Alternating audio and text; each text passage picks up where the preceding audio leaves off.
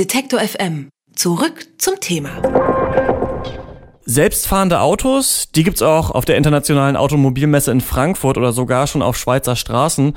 Roboter, die uns zur Hand gehen und künstliche Intelligenzen, die gibt's auch auf der Industriemesse in Hannover. Alles Neue zu Virtual Reality zeigt der Mobile World Congress in Barcelona und Drohnen, ja, die kann man schon im Spielwarenladen kaufen. Obwohl es also schon alles gibt, beginnt heute die CeBIT in Hannover erneut. Angela Merkel hat die Technologiemesse am Vorabend zusammen mit Shinzo Abe, dem Ministerpräsidenten des diesjährigen Partnerlandes Japan, eröffnet. Und da stellt sich die Frage, setzt die CeBIT überhaupt noch neue Trends? Um mehr darüber zu erfahren, suche ich das Gespräch mit äh, Christina Bär von Heise Online. Schönen guten Tag. Hallo, zu deiner Frage, setzt die CeBIT noch Trends? Ich würde sagen, diese ganzen Produkte, die du gerade genannt hast, die in der breiten Öffentlichkeit großen Anklang finden, von denen wir eigentlich immer viel erfahren durch die Presse, nein, da werden natürlich die Neuvorstellungen, die finden nicht auf der CeBIT statt. Die CeBIT ist aber tatsächlich als Business-to-Business-Messe noch sehr, sehr wichtig. In diesem Jahr ist ja da äh, Japan das große Partnerland. Es sind insgesamt ja über 3000 Aussteller aus 70 Ländern und allein aus Japan 120 angereist. Japan gibt ja auch sowieso den Takt an da, was die Digitalisierung betrifft. Ist Japan denn hier überhaupt noch Partnerland oder ist es eher schon Konkurrent? Naja, das kann man so oder so sehen. Also Japan hat auf jeden Fall ein anderes Verhältnis zur Technik gezeigt in den letzten Jahren oder auch in den letzten Jahrzehnten.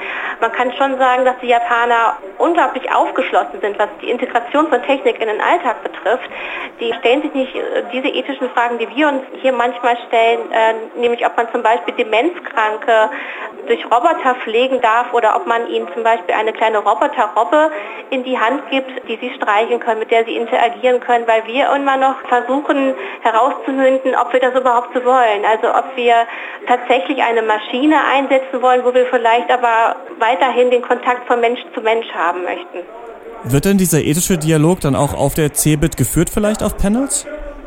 Das kann gut sein. Ich ähm, kann leider jetzt nicht aus eigener Erfahrung sprechen. Ich habe noch kein Panel besucht, aber natürlich äh, klingt sowas auch immer wieder an. Wir haben auch eigene Programme, wo wir über diese ethischen Fragen diskutieren und wo sich ja auch das Publikum einbringen kann.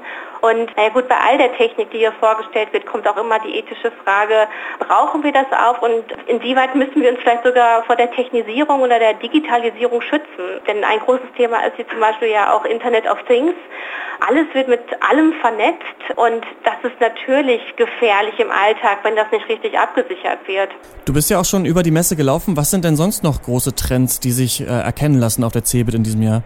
Ja, also das große Thema ist zum Beispiel auch, das sind die Drohnen. Da einmal die kommerziell genutzten Drohnen, wie wir sie nennen, wie zum Beispiel Lieferdrohnen, die einige Prozesse einfach auch innerhalb von Firmen stark vereinfachen könnten. Also es gibt zum Beispiel Unternehmen, die diese Handelsschiffe haben, die überlegen, mit Drohnen ihre eigenen Schiffe zu beliefern, sodass da nicht jedes Mal ein kleines Boot aus dem Hafen zum großen Frachter muss.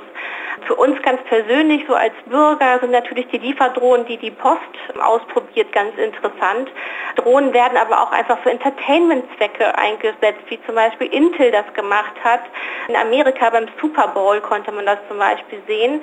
Und hier ist ein großer Park aufgebaut von Intel, die im Grunde auch eine Drohnenshow zeigen wollen. Also die zeigen wollen, was kann man mit Drohnen machen, wie lassen die sich einsetzen und die sind wirklich sehr vielfältig einsetzbar.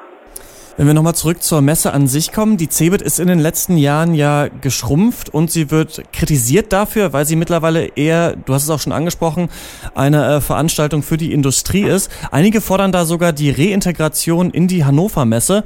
Trotzdem taucht ja oder ist aufgetaucht die Bundeskanzlerin dort, um die CeBIT zu eröffnen und sogar um sich auch nachträglich gegen diese Zusammenlegung mit der Industriemesse auszusprechen.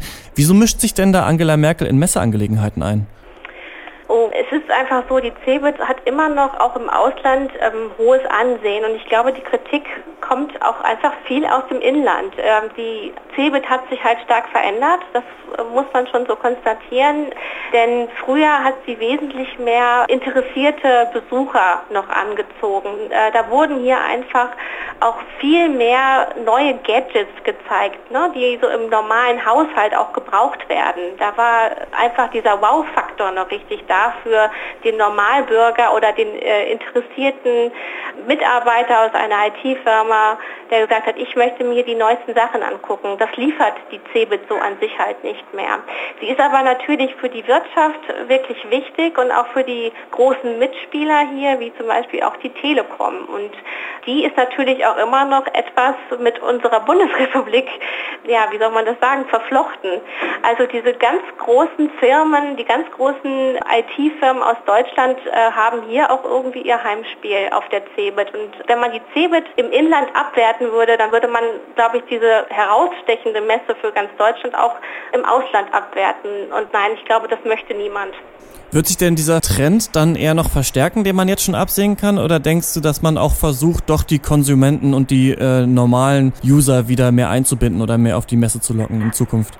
Ich würde schon sagen, dass der ähm, CeBIT-Chef, der Oliver Frese, das schon versucht hat. Also äh, vor einigen Jahren fiel das Urteil doch verheerender aus. Ähm, also in der Nachbetrachtung der CeBIT, dass gesagt wurde, das ist hier wirklich nur noch Business to Business und was hier gezeigt wird, das interessiert eigentlich die normalen Besucher nicht mehr wirklich.